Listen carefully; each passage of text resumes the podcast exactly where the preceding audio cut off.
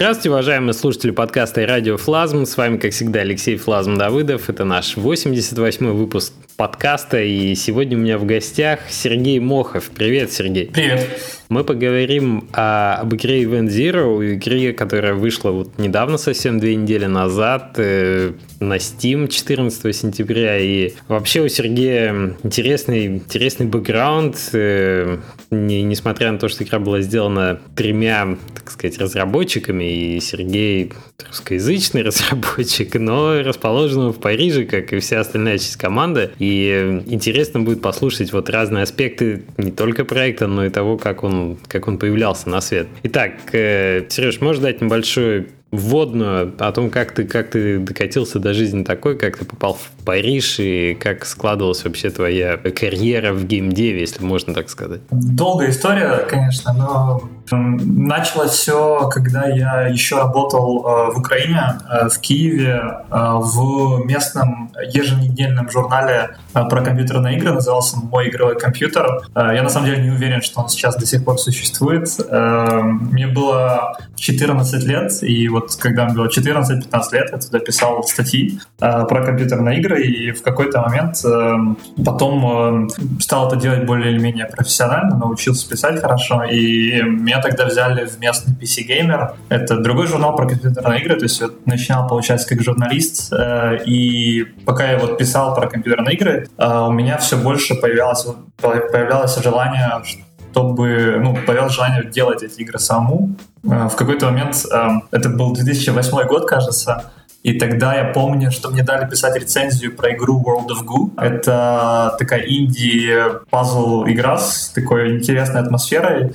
А, это для меня было что-то... Да-да-да, ба- башенки из козюлек строить. Да, да, именно так. А, и, ну, это было что-то совершенно новое в то время, потому что, ну, вот я все время играл в какие-то шутеры, какие-то FPS, э, какие-то стратегии, ну, большие игры, и очень много них, а потом вот появилась эта вот такая вот милая маленькая игра с какой-то очень Э, с очень сильным фокусом на атмосфере и над этой историей стра- странной этих козюлек. И мне это было очень интересно. Я начал смотреть в интернете, а что такое инди-игры, а как это вообще, и а что я просто могу взять сам и сделать игру, а как это работает. И, ну вот, э, получается, тогда я решил, что вот я хочу делать что-то в этом роде. И вот, собственно, сколько, 8 лет э, спустя я вот выпустил свою первую инди-игру. Слушай, вообще удивительно. У нас в прошлом выпуске подкаста был Илья Янович, как раз э, создатель игры This is the Police, один из создателей. Собственно, тоже история, как бывшие э, ребята из Гражура сделали игру свою и весьма неплохо, весьма преуспели в этом. Ну, ну. ну да. Как... Я, вообще, я, я вообще понимаю, на самом деле. Просто когда ты в игражуре, у тебя складываются какие-то мнения постоянно про игры, в которые ты играешь, потому что тебе их надо анализировать. И э, так часто получается, что эти мнения складываются совершенно неверные, э, поскольку ты больше ориентируешься на других игровых журналистов, э, чем на разработчиков.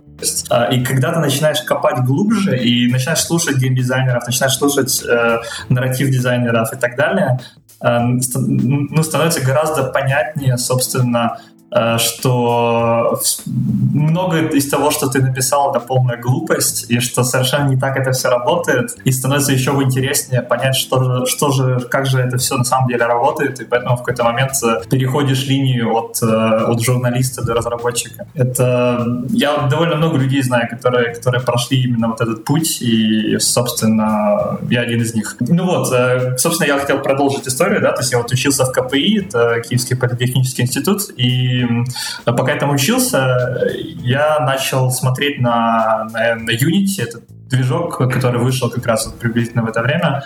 То есть ему вот уже 10 лет сейчас, а я вот когда им начал пользоваться, он был во второй версии, сейчас версия 5, и начал работать над своими инди-проектами, и выпустил свою первую игру э, вот в 2012 году, называет, называлась она Дедаль на французском. Это игра для айфона, такой пазл э, небольшой с бабочкой, которая нажимает на кнопки, э, на кнопки фортепиано и проходит лабиринты.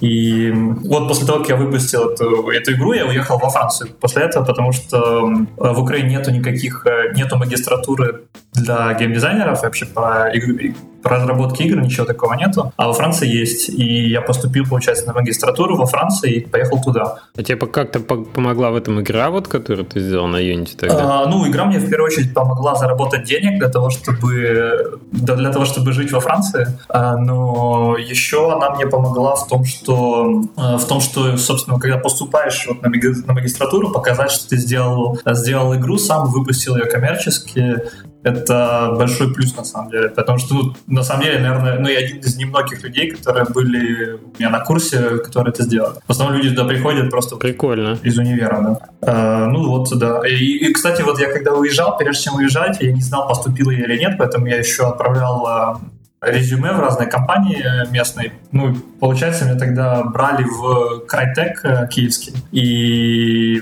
пришлось сделать очень сложный выбор. Я не знал, э, ну, то есть, либо сейчас идти работать в индустрии, да, либо поступать на эту магистратуру все-таки. И я выбрал магистратуру, потому что я э, мне хотелось сделать эти инди-игры, да, то есть мне, мне хотелось сделать что-то самому, и магистратура давала мне возможность два года, то есть этим заниматься совершенно без, без, без каких-то ограничений, да, то есть мне, мне вот, я дал себе два года на то, чтобы сделать, э, сделать какую-то свою игру, да. И поэтому вот там я и познакомился, собственно, вот с командой, которую, которая сделала Event Zero. Um, ну, то есть у нас на самом деле не три человека, у нас 10 человек, и три человека — это просто основатели компании. А, ага. Вот. Э, и, и вообще Event Zero началось как вот выпускной проект э, из магистратуры, Эм, ну, универ называется École nationale du jeu et de médias interactifs numériques. Это, это, да, это сложно. Okay. сложно. Ну, это, это как у нас название, да, то есть это национальная школа видеоигр и интерактивность медиа. Тут у них такое есть. Окей, okay, окей. Okay. И... Если, да, мы ссылочку дадим, наверное, на сайт, что ли, школы в конце подкаста, если кому-то будет интересно. Ага. Хорошо. Вот. Э, я, кстати, нашел этот, э, этот универ на Гамасутре. У них есть такая хорошая директория всех, э, всех вузов, которые учат видеоиграм.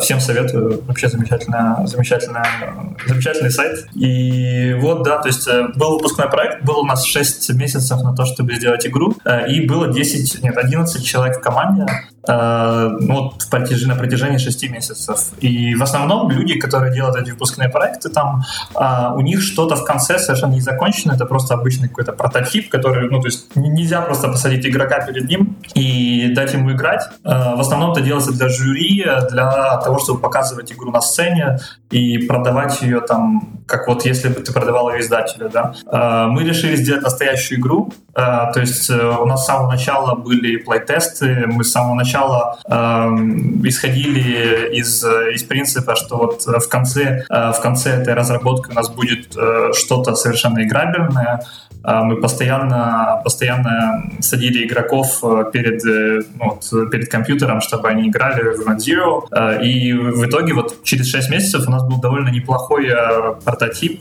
совершенно полноценной игры, после чего, собственно, мы разъехались, потому что вот универ закончился, надо было искать стажировку, работу и так далее. То есть вот после универа мы совершенно, ну, как, как бы мы работали над этой игрой еще по выходным и по вечерам, да, то есть, но полноценной разработки бы не было на протяжении двух лет, потому что все работали по разным местам. Я например, работал э, в Tequila Works. Это, это испанская студия, которая делает Rhyme э, изначально для PlayStation 4, э, но сейчас они купили IP э, у Sony, поэтому я не знаю, на каких платформах они будут, но может быть на других еще каких-то. Uh-huh, uh-huh. И там, то есть вот э, другие люди там работали в Ubisoft, э, в Amplitude Studios, в Париже, там, ну, по- по-разному, да, то есть, а потом, а потом где-то вот, э, это когда было, два года, нет, полтора года назад с нами связались люди из Indie Fund, они нам просто прислали имейл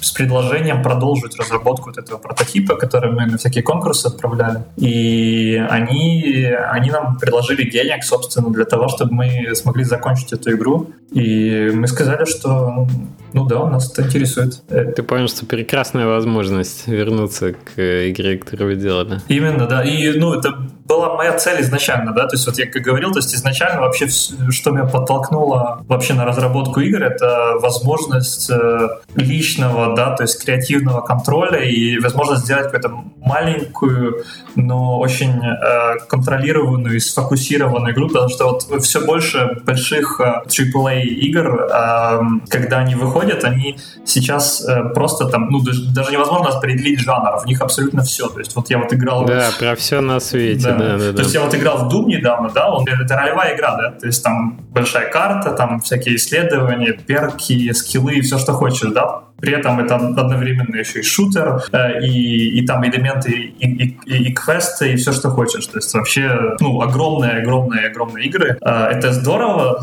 но с другой стороны, мне хотелось исследовать какие-то какие новые возможности, чего, э, чего нельзя сделать, когда ты делаешь все на свете, да, то есть поэтому... Я понимаю, да. Современное веяние AAA, когда игры очень разрослись в ширину, такие блокбастеры обо всем действительно, ну что это за Лара Крофт без крафтинга, хотя казалось бы, да, где core геймплей там Tomb Raider, где core геймплей каких-нибудь игр про крафтинг, типа Майнкрафта, да.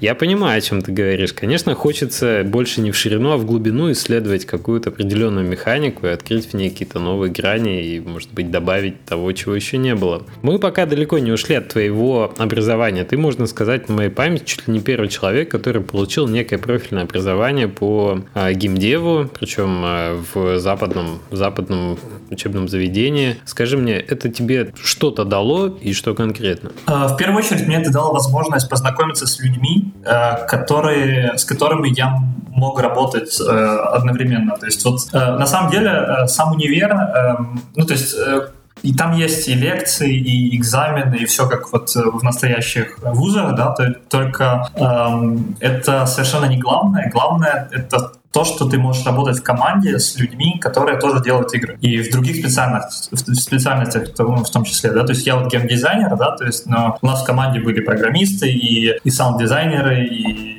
художники, и, UX, UI дизайнеры и все что угодно. Да? То есть тут мы, когда, когда работаешь в такой команд, команде из э, многих дисциплин, э, много чему учишься в этих дисциплин тоже. И это очень важно в индустрии, потому что, эм, потому что вот когда ты, когда ты сам в своем соку варишься, когда ты делаешь что-то, э, когда ты делаешь что-то сам, то есть вот как, как говорится в гараже, да, то есть очень сложно потом, когда ты э, вступаешь в команду, когда люди с какими-то другими совершенно скиллами э, в этой команде работают, очень сложно с ними общаться, взаимодействие. да.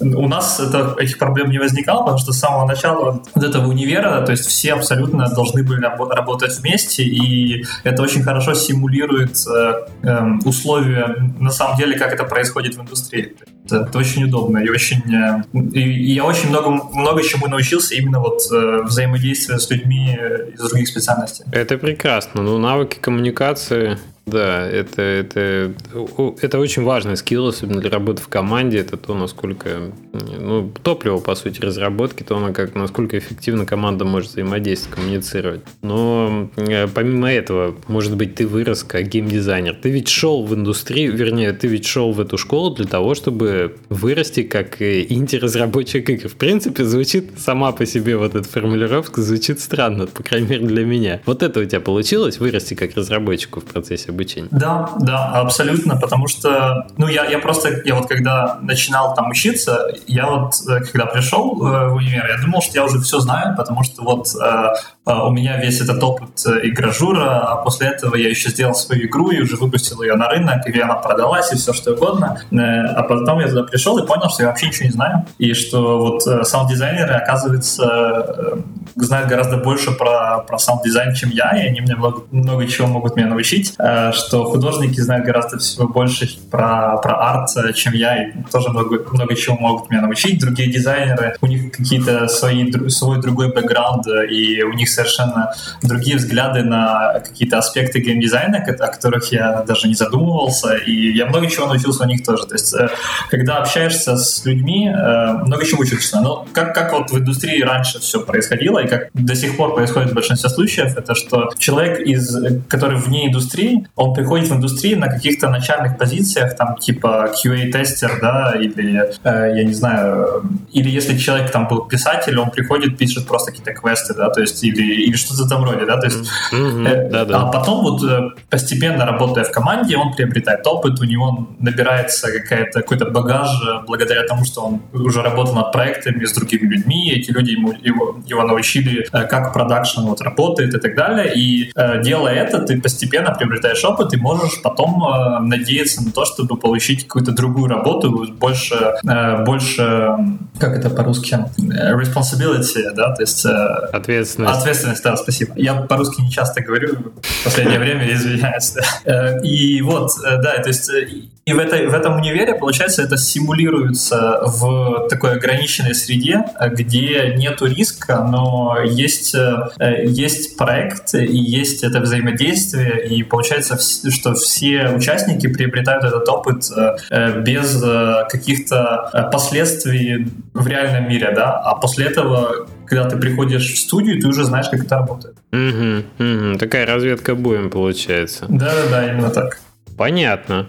Понятно. Вы сделали паузу небольшую, вы разошлись так по студиям, да, приобрести еще, может быть, какой-то опыт и так далее. А, слушай, мне вот что интересно еще, пока мы опять не ушли от универа. Есть такое ощущение, что, как знаешь, я не знаю, какие-то кадеты 18 века, проходя обучение в каком-нибудь кадетском корпусе, я не знаю, очень трепетно относятся к вопросам чести там и так далее, и так далее, потому что это то, что их объединяет. Вот в ВУЗе, который ставит перед собой целью подготовку геймдизайнеров, есть ли трепетное отношение к тем темам, к тем э, механикам, которые дизайнеры берут э, на исследование? Потому что, мне кажется, обучение, оно, в отличие от рыночной работы студий, оно должно, ну, как бы создавать некую систему, в которой ты отвлеченно от э, вопросов экономических, от вопросов финансовых можешь, так сказать, положа руку на сердце, копнуть в, а, вглубь вглубь самой да, там, дисциплины, да, которую ты изучаешь. Вот э, не, не отразилось ли это на проекте, на Event Zero, в том, что он действительно такой получился необычный, он такой получился глубокий в чем-то, что вы, я не знаю, вы действительно, это, это был учебный проект, и вы были, знаешь, преисполнены прекрасными, так сказать, порывами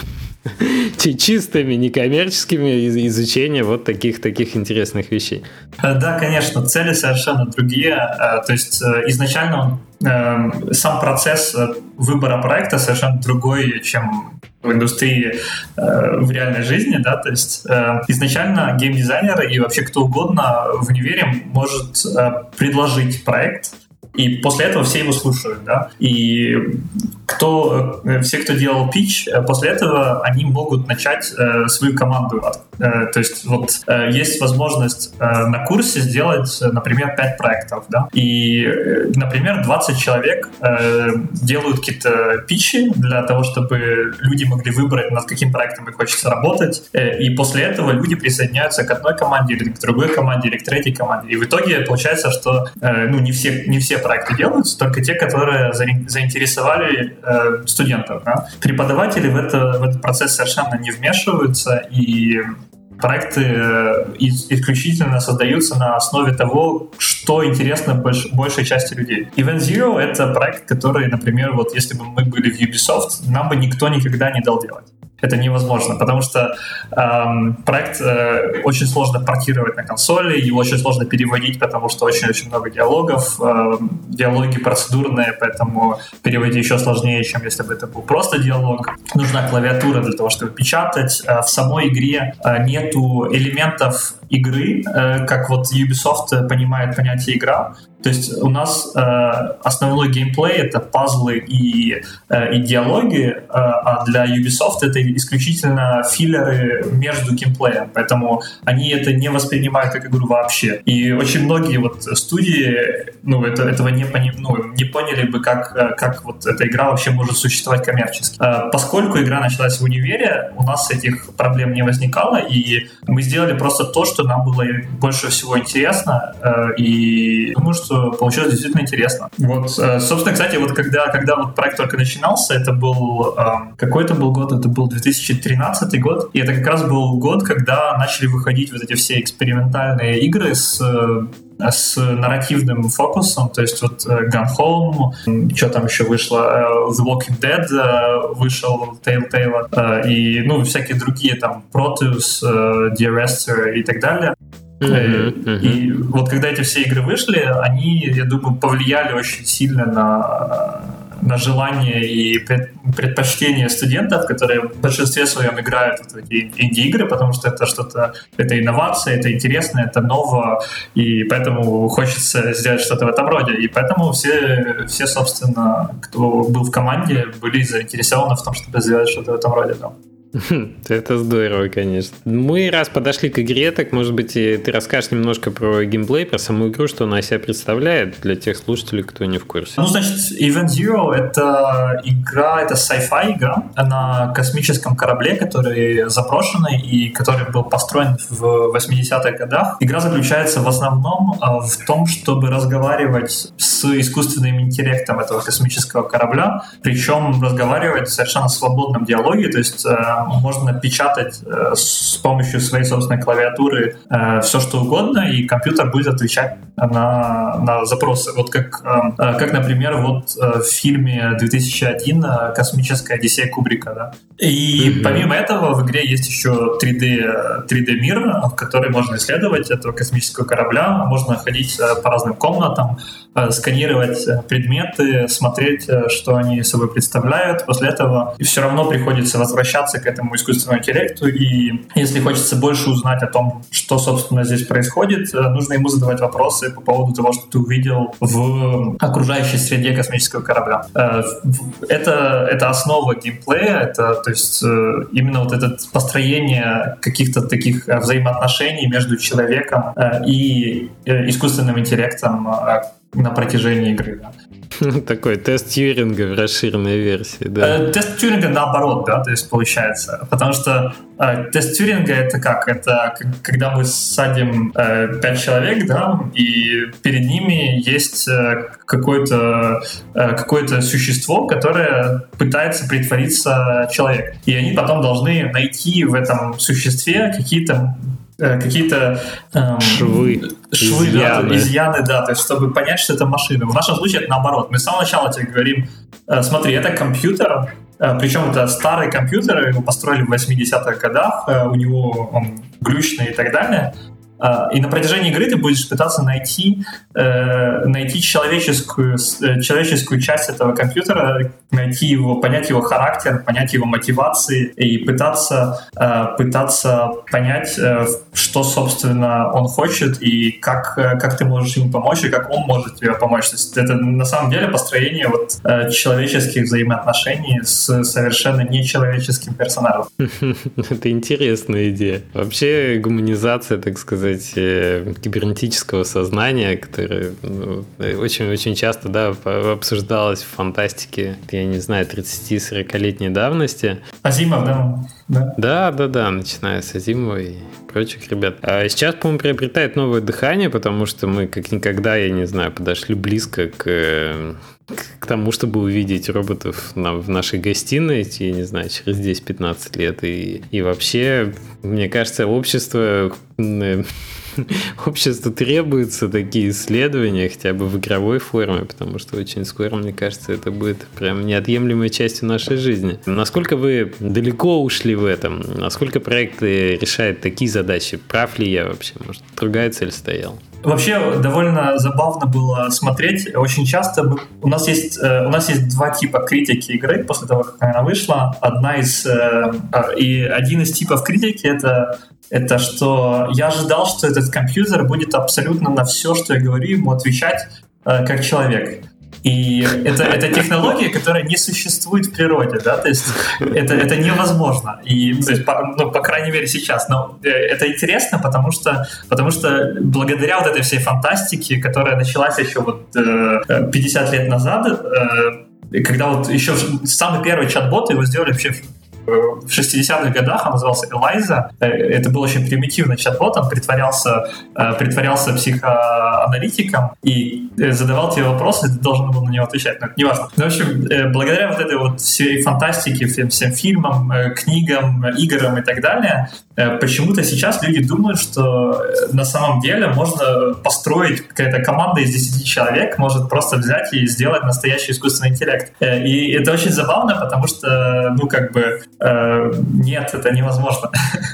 Ну, и... как же невозможно? Ничего невозможно не суть на текущий момент. На текущий момент, да, да. Ну, только дело в том, что вот э, первый, первый искусственный интеллект, который начал использоваться, ну, вот э, в, таком, в такой форме чат-бота, да, начал использоваться в коммерческих каких-то, в, коммерческих, ну, в коммерческих каких-то условиях, это вот только сейчас начало появляться, то есть вот Facebook, Apple, Siri, да, да, боты, чат-боты. Угу. Вот только вот буквально последние несколько лет Э, стали появляться, и это огромные корпорации, которые, э, которые инвестировали просто какие-то невероятные деньги в, э, в research и development, которые, над которыми работают невероятное количество инженеров, писателей и кого угодно. И, и вот только сейчас начала появляться эта технология. Ну, на самом деле, вот идея Event Zero как раз пришла из этого, потому что мы посмотрели на все эти технологии, посмотрели на то, что вот, да, людей действительно интересует искусственный интеллект, и вся эта проблематика общения с ним, э, ну, вот особенно в последнее время. И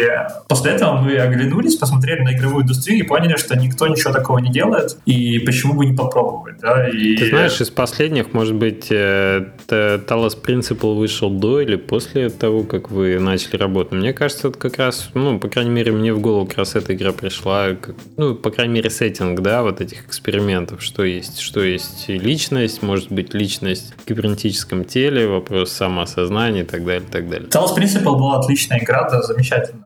Очень, очень, очень, кстати, глубокая в плане вот э, исследования тематики искусственного интеллекта. Эм, с другой стороны, в Talos Principle э, взаимодействие с этим искусственным интеллектом — это выбор, это как ну, довольно классические диалоги, да, то есть, э, то есть можешь выбирать из того, что, что мы тебе предлагаем. Мы хотели это ну, мы, мы хотели пойти дальше и дать возможность игроку действительно быть собой и говорить абсолютно все, что он хочет. И вот это очень интересный эксперимент на самом деле. Я понимаю, что он на уровень ведь сложнее в реализации, но ведь э, вы подошли к э, очень забавным эффектам, которые вы сейчас можете наблюдать, да? Это, я так понимаю, что у вас копится некая база. Ты знаешь, мы когда говорили с э, Николаем Дубовским из Aspect Lodge про то, как, по-моему, одним из, одним из возможностей в тук-тук-туке было в конце что-то написать, задуматься и что-то написать в какой-то секретной комнате самому ручками вот от себя. У вас, получается, вся игра пишется руками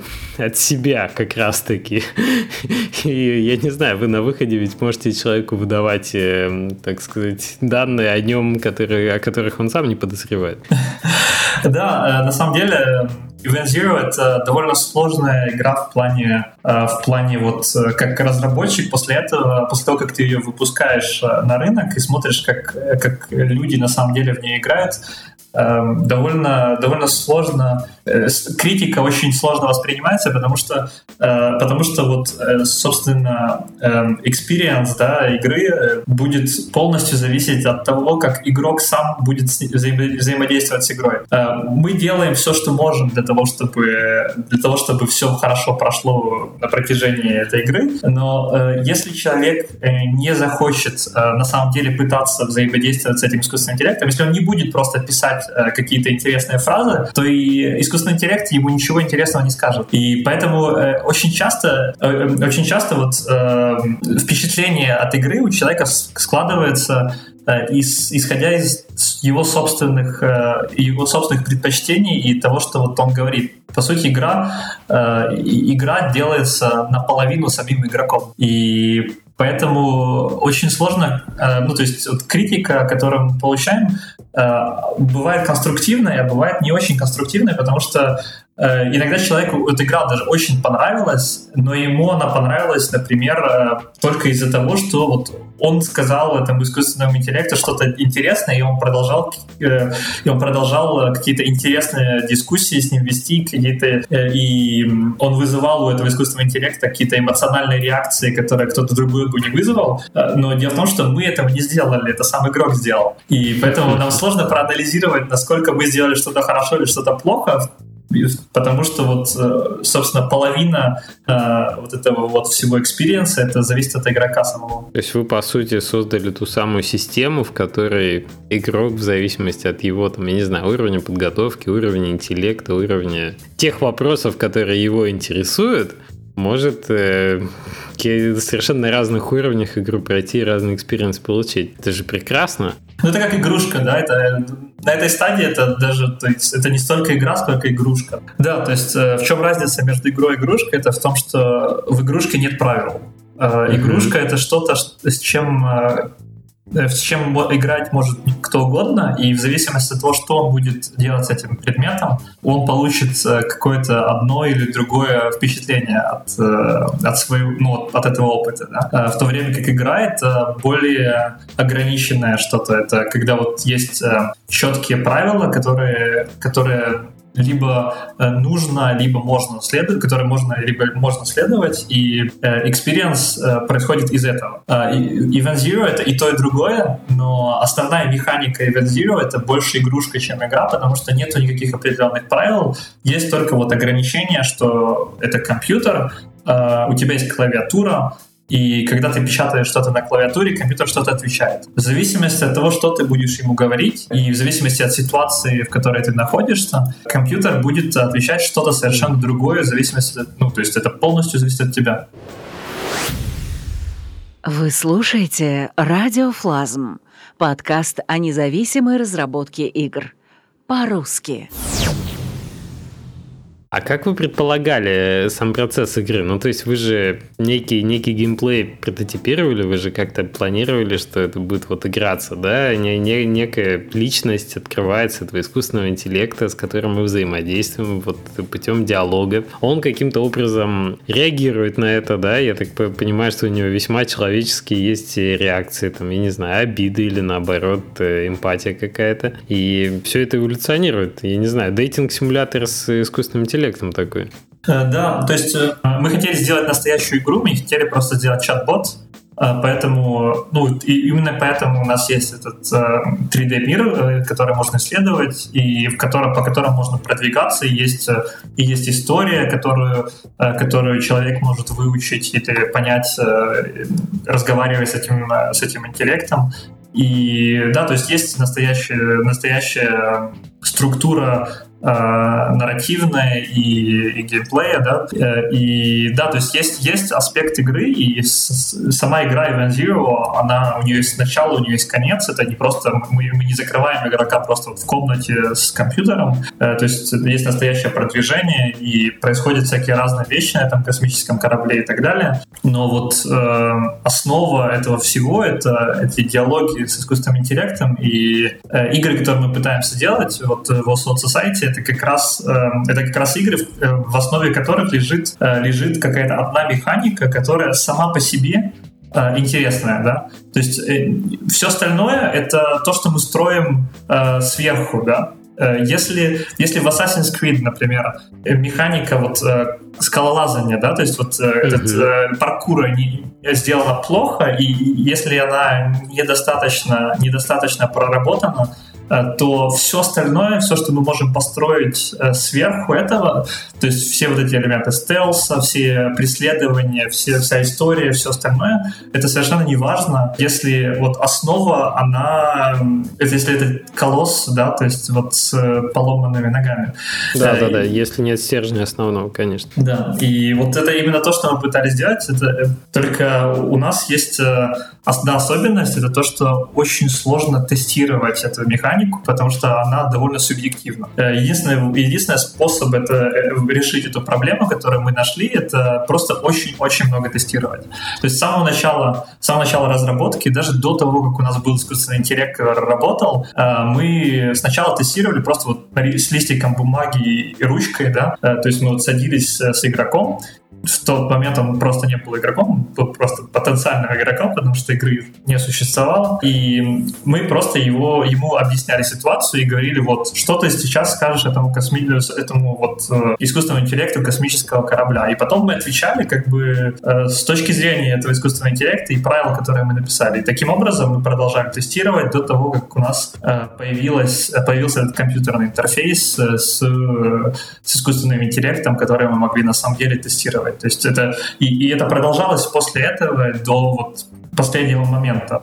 Это единственное, то есть много-много-много разных ситуаций, э, люди с совершенно разными бэкграундами, совершенно разными личностями общаются с этим искусственным интеллектом, и мы э, учим искусственный интеллект реагировать на то, что разные люди ему скажут. И именно таким образом мы и сделали эту, эту игру. Слушай, звучит очень интересно, и было бы, я не знаю, прекрасно, если бы выяснилось, что спустя, там, так сказать, год или несколько месяцев после запуска игры искусственный интеллект внутри игры стал еще умнее на порядок, потому что он пообщался там с тысячами, с тысячами игроков и весьма поднаторел, так сказать, в понимании человеческой натуры и в том, как, как с ней играть лучше. То есть, по сути, идет э, процесс обучения нейросети какой-нибудь. Я не знаю, вы не, не занимаетесь этим попутно?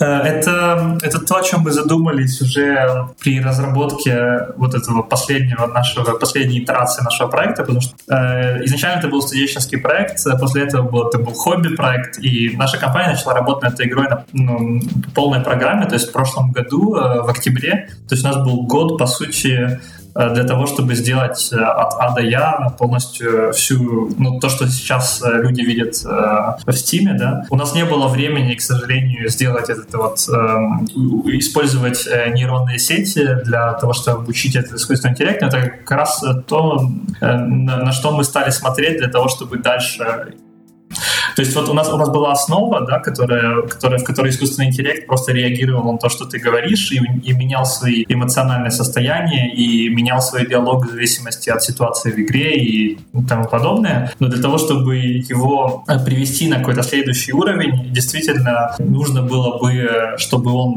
учился у игрока, э, у, у игроков э, каким-то новым фразам, новым, новым возможностям. И я думаю, что это хорошая хорошая идея для сиквела.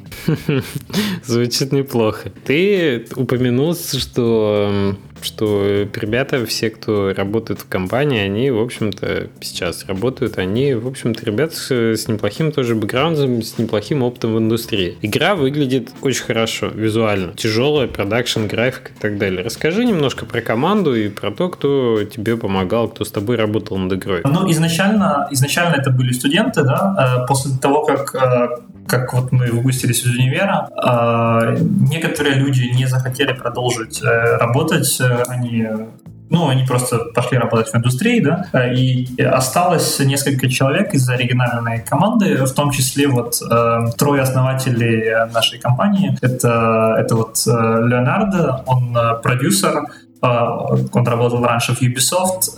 Эммануэль, он работал в Amplitude Studios, это второй геймдизайнер. Я. И после этого еще наш UX-дизайнер, это Мелани, она она работает, ну, то есть она у нас, э, получается, на, не на постоянной основе, а только время от времени проводит плейтесты. Э, она работает э, над машинами вообще, то есть у нее, у нее ее работает, она, она работает над интерфейсами автомобилей. Прекрасно. Да, то есть совершенно разные бэкграунды. Вот саунд-дизайнеры, один из саунд-дизайнеров работает сейчас на Watch Dogs в Ubisoft, то есть у нас тоже на, ну, то есть он не, не постоянно в офисе, потому что у нас игра довольно маленькая, и нам не очень нужен саунд-дизайнер на постоянной основе. И второй саунд-дизайнер, он работает над игрой Call of Cthulhu в Cyanide, то есть тоже AAA, то есть вот mm-hmm. такой. Mm-hmm. И художники наши, ну, тоже, то есть один из художников это, это один из, с одним из художников мы начинали проект, когда были студентами, то есть вот он остался, а второй художник раньше работал в, в над Dual Universe. Э, э, честно говоря, не помню, как студия называется, но то тоже французская студия, которая делает ММО. То есть э, довольно большие проекты, над которыми все работали. И поэтому мы пришли со своим, то есть со своим знанием индустрии уже в эту компанию. Ну, то есть у вас такая серьезная профессиональная команда получается. Такое взрослое инди назовем это, правильно инди? Трипл И, да. Трипл И. Неплохо, хороший термин. Окей, то есть э, расскажи тогда про то, проходил запуск. Э, вы выходили, наверное, Steam. Steam была самая, не знаю, амбициозная платформа. Может, про другие платформы расскажешь тоже? Может, другим будет э, разработчикам интересно узнать, э, какие вы еще получили эффекты интересные на других площадках. Публика довольно разная на Steam и на Google Games. Google Games это, это люди, которые в основном, то есть вот исходя из того, что из, из фидбэка, из фидбэка, который мы получили, исходя из того, что мы, как мы смотрим на наши продажи, в Good Old Games э, люди это, это, это платформа продаж, которая принадлежит CD Projekt. Э, да, польскому. в Польше, да, georgia.com. Угу. Да, и, и вот э, там публика совершенно другая, чем в Steam. В основном люди, которые покупают свои игры там, это люди, которые нравятся очень такие ретро-игры, предпочтительно с танками. Ну, я так понимаю, более хардкорная аудитория. Более, да, очень хардкорная. Да. То есть в основном люди, которые покупали игру там, их в игре интересовало интересовала тема вот космоса, да, то есть э, исследования космоса, ретро-космоса, потому что вот э, в Event Zero это не просто это не просто космос, это не просто будущее, это альтернативная реальность, и получается, что вот космический корабль, на котором ты находишься, у него совершенно все признаки того, что он был сделан в 80-х годах, то есть вот эти компьютеры, которые выглядят как старые терминалы, да, Commodore. Да, да, да, стилистика отличная, эти старые скафандры, старые компьютеры, ты как будто попал на станцию там Соляриса Лема. И, именно, и да, вот, кстати, Солярис это был, э, ну, это было очень такое большое большой референс для Event Zero, потому что,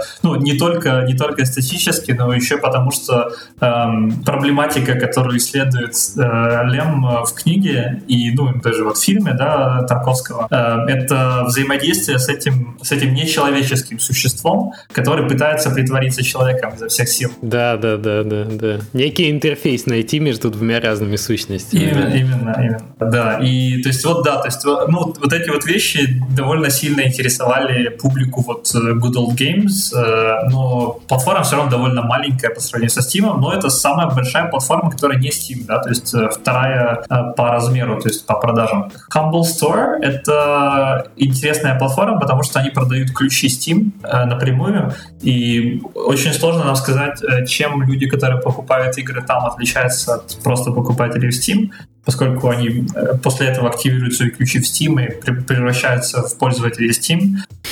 То есть э, разницы особо небольшой, большой нет, но эм, единственное, что я могу сказать, это то, что Э, имеет большой смысл э, выходить на этих всех платформах одновременно, потому что есть люди, которые больше или меньше хотят купить игру э, в одном месте или в другом. Ну, как правило, все-таки это Steam, все сейчас как-то оно больше и больше. Единственное, что с чем я сталкивался, что не все люди любят DRM, поэтому DRM, поэтому они, может быть, DRM Free могут купить на Humble или на Georgia на том же, да? у PC нету какого-то официального стора, в который все идут, как вот, например, на консолях, э, и важно иметь возможность сказать игрокам, э, игра вышла, идите ее купите, и после этого они идут в то место, где они привыкли покупать свою игру. То есть они не идут э, по какой-то конкретной ссылке, они просто знают, что вот эта игра теперь существует, и они могут ее купить там, где хотят.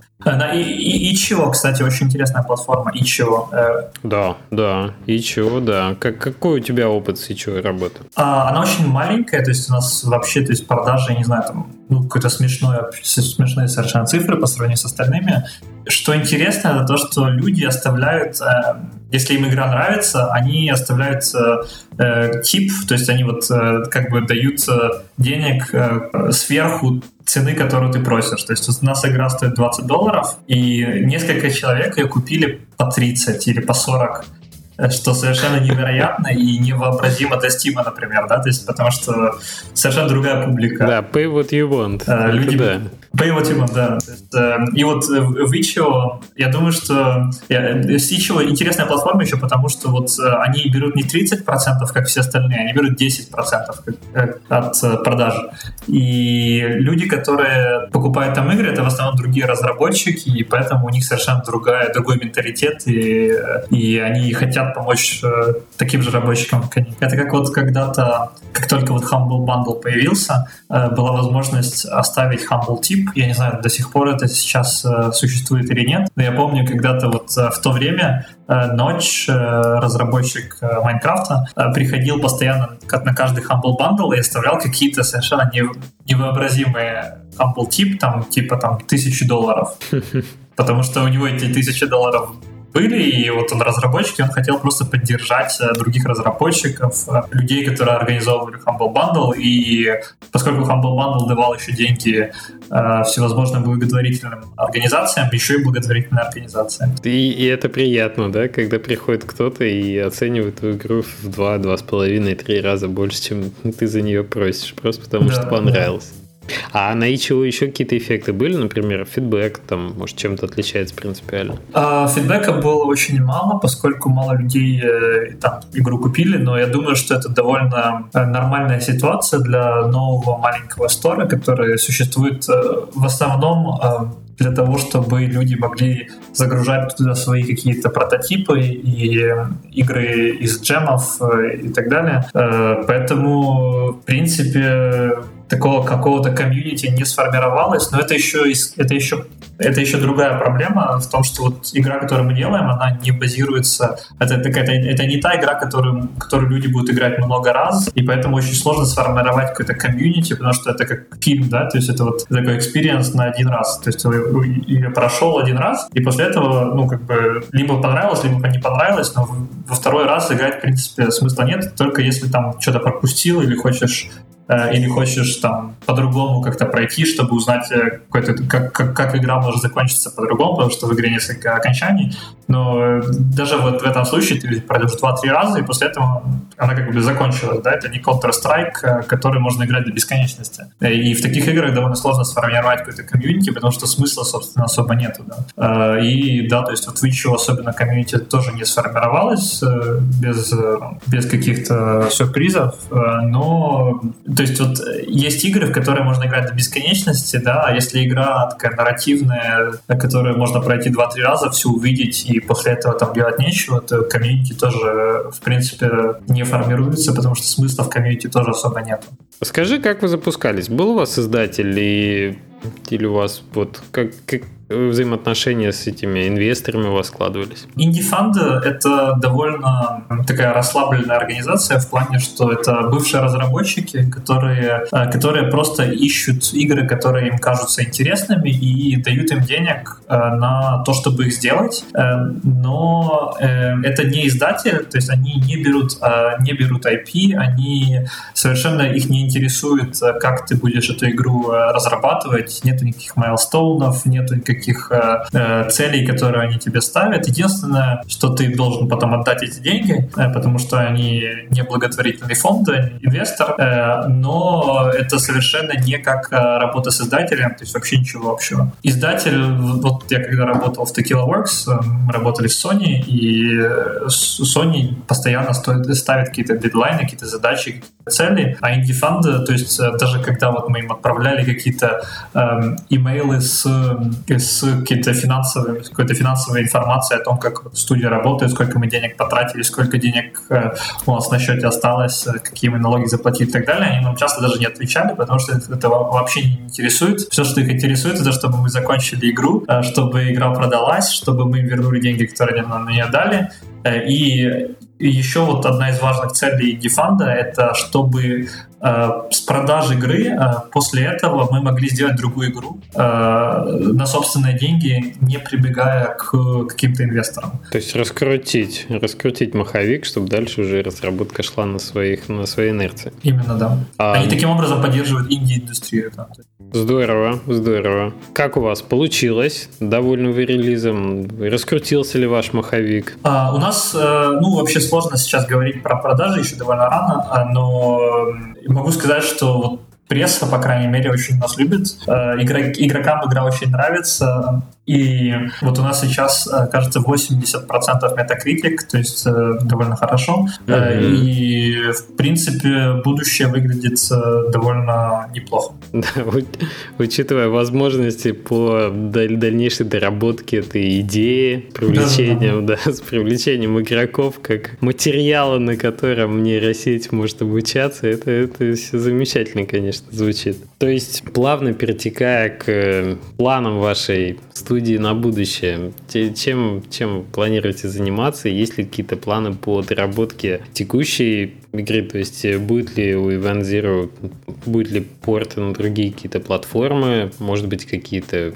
сиквелы? Um, ну, сейчас мы работаем над, э, над несколькими фичами и платформами. То есть, в первую очередь, мы хотим выпустить Linux-версию и версию для SteamOS, которая тоже Linux. Игра сейчас доступна исключительно для Windows и macOS. Было очень много запросов от игроков, которые играют на Linux у нас на форуме, и поскольку игра сделана с Unity, э, проблем особо не возникает э, с портом. Единственное, что э, нам пришлось докупить версии некоторых плагинов, например, Wise для звука, которые продаются по платформе, а не кросс-платформенно, то есть там отдельные библиотеки, которые нужно было докупить и вставить в игру. То есть мы сейчас работаем над тем, чтобы, чтобы выпустить полноценную Linux-версию, на которой, то есть чтобы игра была абсолютно на всех, на всех PC-платформах, платформах. И это довольно важно, потому что вот в Steam, э, в Steam когда, когда человек не видит свою платформу э, в списке, он никогда в жизни не не добавит игру в виш-лист, а не купит и так далее. Ты знаешь, как в нашем случае было? У нас э, две игры уже есть на Steam, Trendwell и Scrap Garden, и мы когда обе делали, мы включили поддержку Linux. Сказать, что доля продаж на Linux большая, ну, ну нельзя в среднем там 1% меньше 1%. То есть я, я бы даже не сказал, что отбивается э, стоимость портирования, да, чисто экономически. Но я очень люблю пользователей Linux за то, что они активные, они интеллектуальные, и они очень ценят то, что ты делаешь поддержку Linux в игре. Несмотря на то, что меньше 1%, но ребята, как правило, очень отзывчивы, интеллектуальны в том плане, какие они комментарии пишут. И они очень благодарны за то, что ты все-таки их поддержал играл, да, как некое меньшинство, но тем не менее существующее меньшинство, играющее. Вот, и совершенно замечательно, замечательно приходит э, от них фидбэк, и это вот греет. Поэтому мы по-прежнему делаем поддержку Linux, и учитывая там, я не знаю, возможности Unity движка, это не так сложно. Ну вот именно поэтому мы хотим сделать версию, потому что вот есть э, у нас э, на форуме есть тема, в которой люди, которые из Linux, они изначально Э, были довольно такие агрессивные, когда они пришли только на форум и заметили, что игра выходит только на PC, Mac, и они, э, они спрашивают, а как же, как же мы, как же Linux? Э, я им тогда ответил, что вообще как бы мы планируем сделать Linux, у нас пока есть какие-то технические проблемы для того, чтобы выпустить на Linux. Я не указал, какие именно технические проблемы, но я говорю, что мы, мы над этим работаем,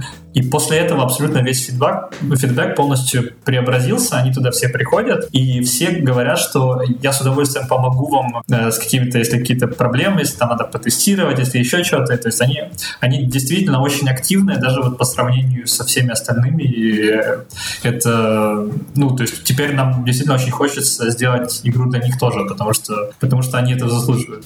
Здорово. Будет ли Event Zero 2? Не знаю, я пока не могу, я пока не могу ответить на этот вопрос. Э, мы, у нас есть идеи, у нас есть, э, у нас есть возможности еще исследовать эту механику какими-то другими средствами, возможно, в другом сеттинге, с более расширенной историей. То есть я вот раньше говорил про одну из критик игры, которая, которая у нас была, вторая, вторая, второй вид критики, который мы получаем, это то, что игра короткая. Это правда. То есть игра в среднем длится 3-3,5 часа. Если просто восследовать историю, если исследовать там, читать все логи во всех терминалах, по-разному общаться с компьютером, задавать ему много вопросов, то можно играть там 4-5 часов, э, что тоже довольно коротко, в принципе. Э, ну да. То есть да. Э, мы, мы хотим, мы хотим, изначально это, то есть как бы не наш выбор, у нас был бюджет, у нас было время разработки, и нам нужно было закончить все в это время, то есть мы хотели сделать историю, которая была бы хорошо, эм, которая работала бы хорошо вот в эти 5 часов, 4 часа, но мы видим возможности сделать э, на основе той технологии, которую мы разработали э, вот уже сейчас для Event, Event Zero, мы видим разные возможности для того, чтобы разработать другую игру, которая была бы гораздо больше, с большим количеством геймплея, с более глубокими разговорами с этим искусственным интеллектом за меньшее количество времени, поэтому все возможно. Понятно. То есть вы не, не бросаете пока что эту тему, она вам интересна, вы хотите продолжать работать в этом направлении. Да, то есть я, я не могу, я не могу подтвердить, э, я не могу подтвердить ивент э, один, да, только, ага. но, но я могу, э, я могу только вот спекули, спекули, спекулировать о том, что вот все возможно и в принципе тема нам действительно интересна, и фидбэк, который мы получили от игроков, действительно довольно хороший, и мы видим, что людям интересно, интересен этот тип игр, и почему бы и нет. Ну что, хороший ответ. Действительно, все возможно. И согласен с этим полностью. Я приглашаю наших слушателей, если они каким-то образом не знали об игре, не видели ее, по посмотреть. Игра доступна только на английском языке, да, я потому что представляю, что просто невозможно было бы делать поддержку на разных языках, фактически для вас это значит переучивать э, компьютер на заново. На французском еще есть. На французском только в бете. То есть э, мы, мы хотим добавить больше языков. Это, кстати, один из других апдейтов, которые мы хотим сделать. Мы, вот, э, мы обязательно сделаем игру на русском, на немецком, на испанском. Пока сейчас ну, только мы будем добавлять языки постепенно, потому что э, очень-очень много диалога, перевести действительно очень сложно, это стоит много денег. А, сейчас игра доступна на английском и на французском, другие языки будут в будущем обязательно. Угу, угу. Ну хорошо, ну Несмотря на это, я предлагаю, приглашаю всех русскоязычных слушателей подкаста ознакомиться с такой игрой, потому что игра как явление интересная, игра как развитие геймдева в том направлении, в котором еще не сказано многого, тоже интересно, как некий эксперимент, как некий инди-эксперимент. А, ну и, опять же, поддержать Сергея на, так, на его таком творческом пути, я думаю, всегда, всегда стоит. Так что спасибо тебе большое, что ты пришел, а, рассказал. Спасибо, что пригласили. Да, рассказал про игру и желаю тебе удачи с твоими дальнейшими проектами, тебе и твоей команде. Спасибо большое. Пока-пока. Пока. -пока. Пока.